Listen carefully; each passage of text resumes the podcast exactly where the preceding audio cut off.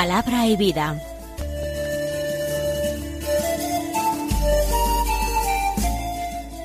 Con el padre Manuel Horta, desde Sevilla.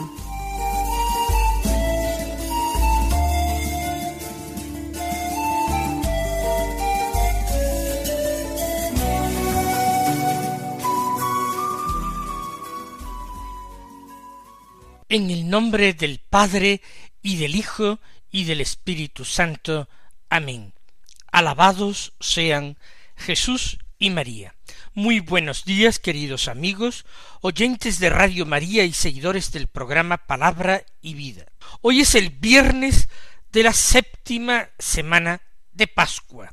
Este viernes es 3 de junio, es el primer viernes de mes, un día particularmente dedicado a practicar la comunión reparadora de los nueve primeros viernes de mes. También por ser 3 de junio, la Iglesia celebra la memoria de los santos mártires de Uganda, de San Carlos, Luanga y sus compañeros, que murieron entre los años 1885 y 1887, condenados por el rey Muanga. De hecho, este rey se había mostrado en un primer momento favorable a los cristianos, y tenía muchos cristianos en su corte, o en el grupo de sus amigos, o de sus consejeros. Sin embargo, el rey era una persona incontinente, una persona con un desaforado deseo de satisfacer sus impulsos sexuales y muchos jóvenes pajes, sirvientes, que o bien se negaron a satisfacer esos deseos, o bien condenaron esa actitud del rey, o defendieron o protegieron a sus compañeros más jóvenes, fueron martirizados, a veces quemados vivos, degollados, estos santos mártires nos recuerdan a nosotros que la Iglesia, la Iglesia mártir, lo es en todos los siglos desde de existencia. Desde el mártir del Calvario, el que dio supremo testimonio de su Padre Dios, derramando su sangre en la cruz, hasta el último cristiano que haya muerto hoy en África o en el próximo Oriente o en Europa, pero precisamente por su condición de cristiano, por su defensa de la fe, por su testimonio valiente. Vamos entonces, eh, sin más preámbulos, a escuchar la palabra de Dios que se proclama en la liturgia de la misa del día. Hasta ayer y a lo largo de varios días hemos escuchado en el Evangelio el capítulo 17 de San Juan, la oración sacerdotal. Y antes, los capítulos 16, 15, 14, los, los discursos de Jesús a lo largo de la última cena, tal como los relata el evangelista Juan. Terminábamos este ciclo de la última cena ayer y estos poquitos días de Pascua, hoy, mañana, que quedan antes de la gran solemnidad de Pentecostés, que será el broche solemnísimo al tiempo pascual, a la cincuentena pascual, nosotros leemos un episodio en el capítulo veintiuno de San Juan, la confesión de Pedro a la triple pregunta de Jesús y la misión que el Señor le encomienda. Hoy, de ese capítulo 21 los versículos quince al diecinueve que dicen así habiéndose aparecido Jesús a sus discípulos después de comer le dice a Simón Pedro Simón hijo de Juan ¿me amas más que estos? Él le contestó Sí, Señor, tú sabes que te quiero. Jesús le dice Apacienta mis corderos. Por segunda vez le pregunta Simón, hijo de Juan, ¿me amas? Él le contesta Sí, Señor, tú sabes que te quiero. Él le dice Pastorea mis ovejas. Por tercera vez le pregunta Simón, hijo de Juan, ¿me quieres? Se entristeció Pedro de que le preguntara por tercera vez ¿me quieres? Y le contestó Señor, tú conoces todo, tú sabes que te quiero. Jesús le dice apacienta mis ovejas. En verdad, en verdad te digo, cuando eras joven tú mismo te ceñías e ibas a donde querías. Pero cuando seas viejo, extenderás las manos, otro te ceñirá y te llevará a donde no quieras. Esto dijo, aludiendo a la muerte con que iba a dar gloria a Dios. Dicho esto, añadió, Sígueme. Comienza este texto con este resumen que no hace la palabra de Dios, sino la liturgia, el, el leccionario, diciendo, habiéndose aparecido Jesús a sus discípulos. Mm, se había aparecido Jesús con motivo de esa última eh, pesca milagrosa en el lago de Galilea, cuando después de una noche de esfuerzos infructuosos llevados a cabo por siete discípulos, Simón Pedro y seis más, el discípulo amado ve, descubre en la orilla al Señor, en la figura de uno que les había preguntado Muchachos, ¿tenéis pescado?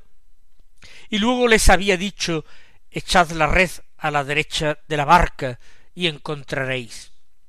Y ellos, movidos por un impulso interior, antes incluso de haberles reconocido, echaron la red tal como había dicho el Señor y la sacaron repleta de peces.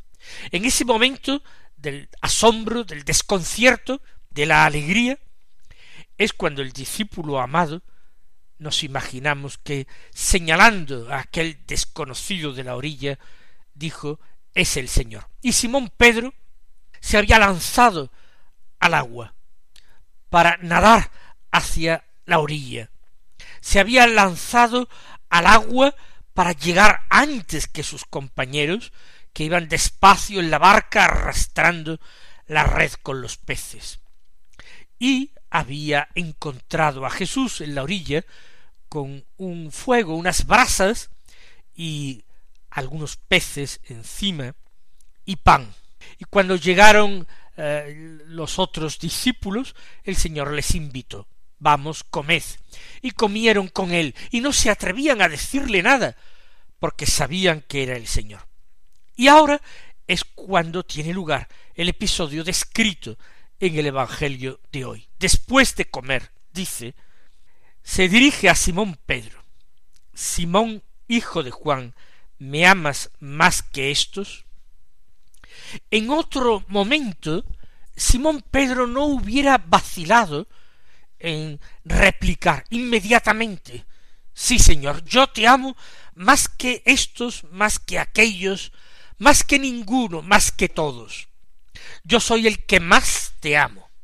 Y Simón Pedro seguramente no mentiría porque así lo sentiría. No estaría tratando de engañar a nadie, sino que expresaría quizás de una forma imprudente, exagerada, su sentimiento de entrega, de devoción y de amor al Señor. Ahora Simón Pedro, en muy poco tiempo, ha madurado mucho, ahora es más cauto, ahora ha abandonado esa seguridad en sí mismo que antes tenía. Por eso no responde exactamente a la pregunta de Jesús, que es ¿me amas más que estos? Él simplemente se limita a responder sí, Señor, tú sabes que te quiero. No pondera el cuánto lo quiere, pero que lo quiere. Eso es indudable. De eso no hay la menor duda ni vacilación para responder, pero sin presumir de más amor que otros, quizás sin estar totalmente cierto de aquello. Jesús, por supuesto, tenía su intención. Este interrogatorio tiene un objetivo muy decidido, muy determinado, confiarle una misión extraordinaria, una misión de preeminencia. Simón, hijo de Juan, ¿me amas más que estos? Le contestó, sí, Señor, tú sabes que te quiero. Nos preguntamos nosotros, ¿y los demás estarían presentes? ¿Serían testigos de esta conversación? Nos imaginamos que al haber terminado la comida el Señor ha manifestado deseos de hablar particularmente con Simón Pedro y que los otros discípulos se han alejado o quizás el Señor los ha enviado a algún lugar. Al final del episodio vemos como el Señor camina, se aleja y lo sigue Simón Pedro y a cierta distancia detrás de ambos sigue el discípulo amado. Pero no se vuelve a hablar de los otros cinco, que eran el hermano de eh, discípulo amado, es decir, Santiago, que eran Tomás y Natanael y otros dos discípulos anónimos, dos discípulos cuyo nombre no dice el evangelista. Por tanto, los otros han desaparecido de la escena y ahora sólo quedan Jesús y Simón. ¿Me amas más que estos?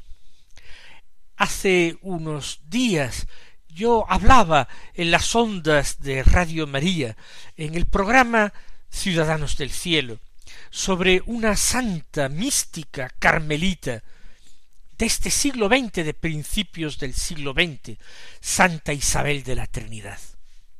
Apenas dos meses antes de su muerte, en 1906, Santa Isabel de la Trinidad escribió una carta a su priora. Y en esa carta a su priora, ella de alguna manera glosaba estas palabras de Jesús y de Pedro ella planteaba una cuestión que nosotros podríamos plantearnos ahora, hoy. Con mucha humildad podríamos decir, no me amas más que estos, sino como el Señor nos dice, déjate amar más que estos. Déjate amar porque es el amor del Señor el que obra maravillas. Es el amor del Señor, el que nos dispone, el que nos permite crecer, el que nos fortalece, el que nos enriquece, en definitiva, el que nos salva. Déjate amar más que estos, porque la obra quiere Él hacerla. Recuerden lo que María, nuestra Madre, la Virgen, dijo en su himno del Magnificat, que recordábamos precisamente hace un par de días en la fiesta de la visitación. El poderoso ha hecho obras grandes por mí. El poderoso es el Dios omnipotente, el que quiere hacer, el que pretende hacer obras grandes en nosotros, inundándonos con su amor. Por eso hoy tendríamos que preguntarnos en este mes y en este día en que recordamos el inmenso amor del corazón de Jesús podríamos preguntarnos, ¿nos dejamos amar más y más cada día? Ponemos todo nuestro empeño en remover los obstáculos para acoger ese amor que se nos da gratuitamente, pero que sin embargo requiere, exige de nosotros una correspondencia sincera. Sí, Señor, tú sabes que te quiero. Y ahora el Señor le dice, apacienta mis corderos. Constituye a Simón Pedro no ya en pescador como le había prometido al comienzo de su vocación. Veníos conmigo y os haré pescadores de hombres. Con estas palabras apacienta mis corderos, convierte a Simón Pedro en pastor, en pastor con ese deber de apacentar un rebaño, unos corderos que no son suyos propios, sino que son de Cristo. No por eso Simón Pedro tiene que ser un pastor asalariado, tiene que hacerlo gratuitamente por amor al Señor, como correspondencia al inmenso amor que el Señor le profesa y le declara. Apacienta mis corderos. Ya Jesús se había revelado a sí mismo diciendo, yo soy el buen pastor. Ahora Simón Pedro tiene un modelo perfecto para llevar a cabo su tarea. Ahora ya tiene un pastor al que imitar, al mismo Jesús, a su Señor y Maestro. Pero después de darle esta extraordinaria vocación, no por eso se considera terminado el diálogo, sino que Jesús por segunda vez le pregunta Simón, hijo de Juan, ¿me amas? Aparentemente está preguntando lo mismo, de modo que Simón Pedro quizás se desconcierta un tanto. ¿Acaso el Señor no le ha escuchado bien? ¿Acaso él no ha puesto suficiente calor en la respuesta?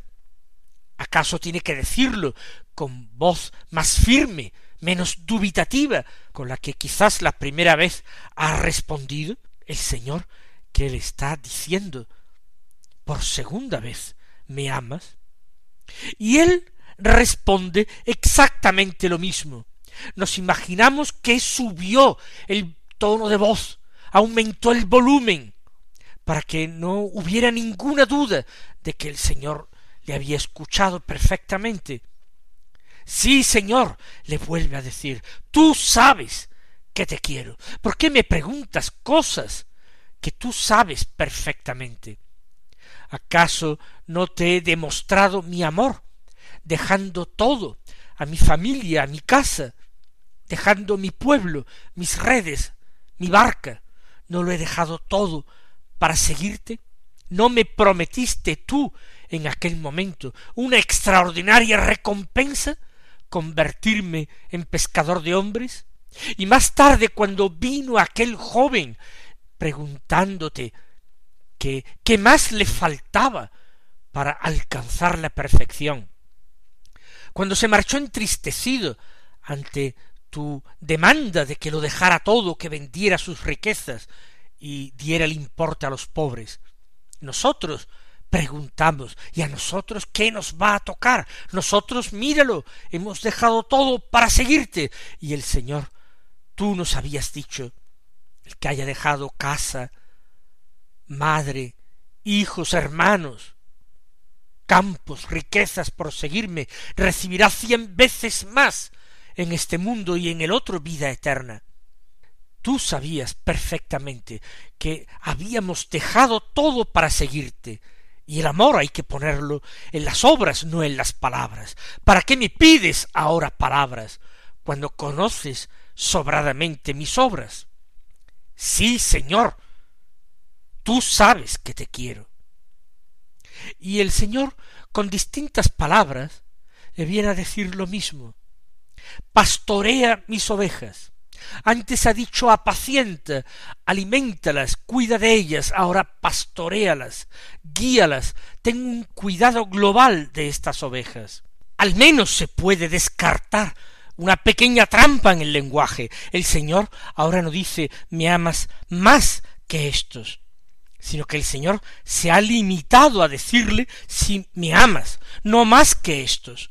No hay posibilidad de que sea una trampa a ver si Pedro manifiesta la misma arrogancia, la misma seguridad en sí mismo. Por eso la respuesta ha brotado rápida.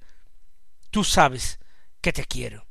Pero ahora, por tercera vez, le dice Simón, hijo de Juan, ¿me quieres? De nuevo no dice más que estos, pero lo dice por tercera vez y ya no puede haber lugar a dudas.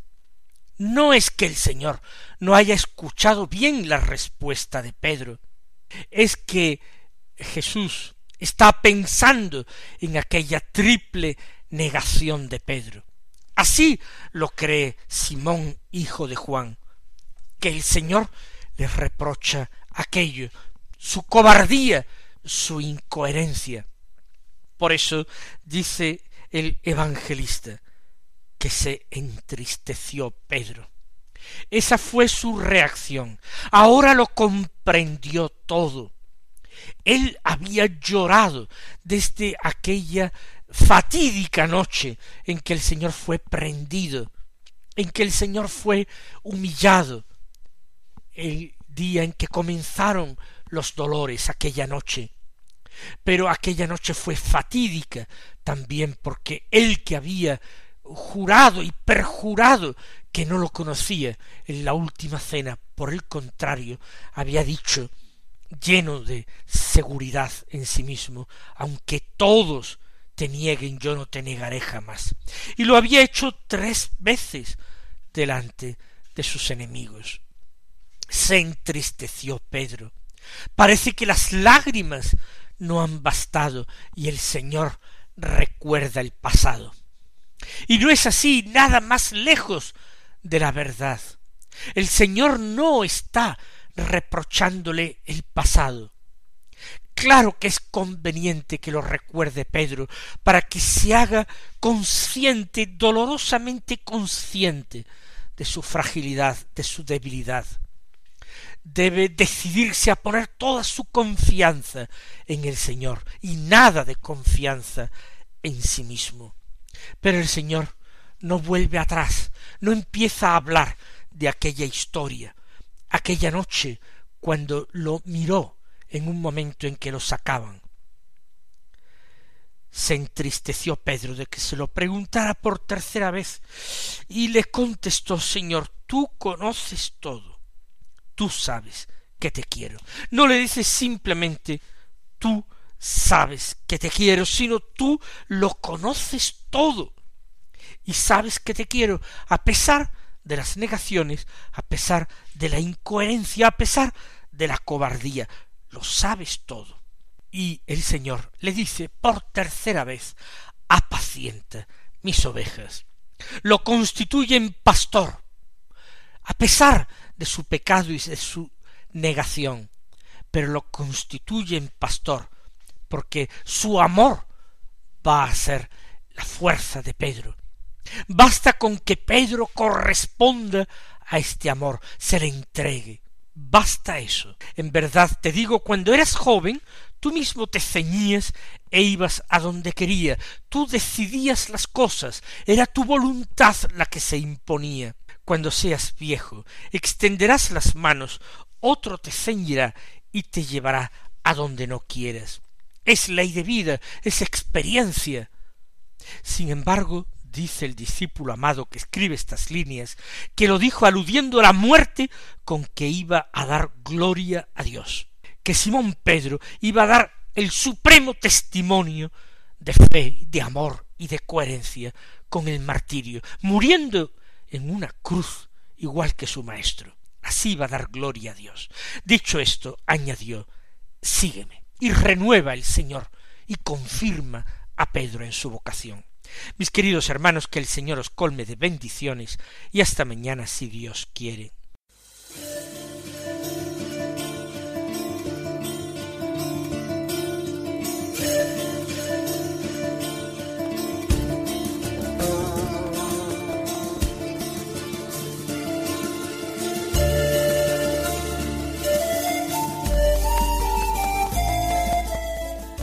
Concluye Palabra y Vida un programa dirigido desde Sevilla por el padre Manuel Horta.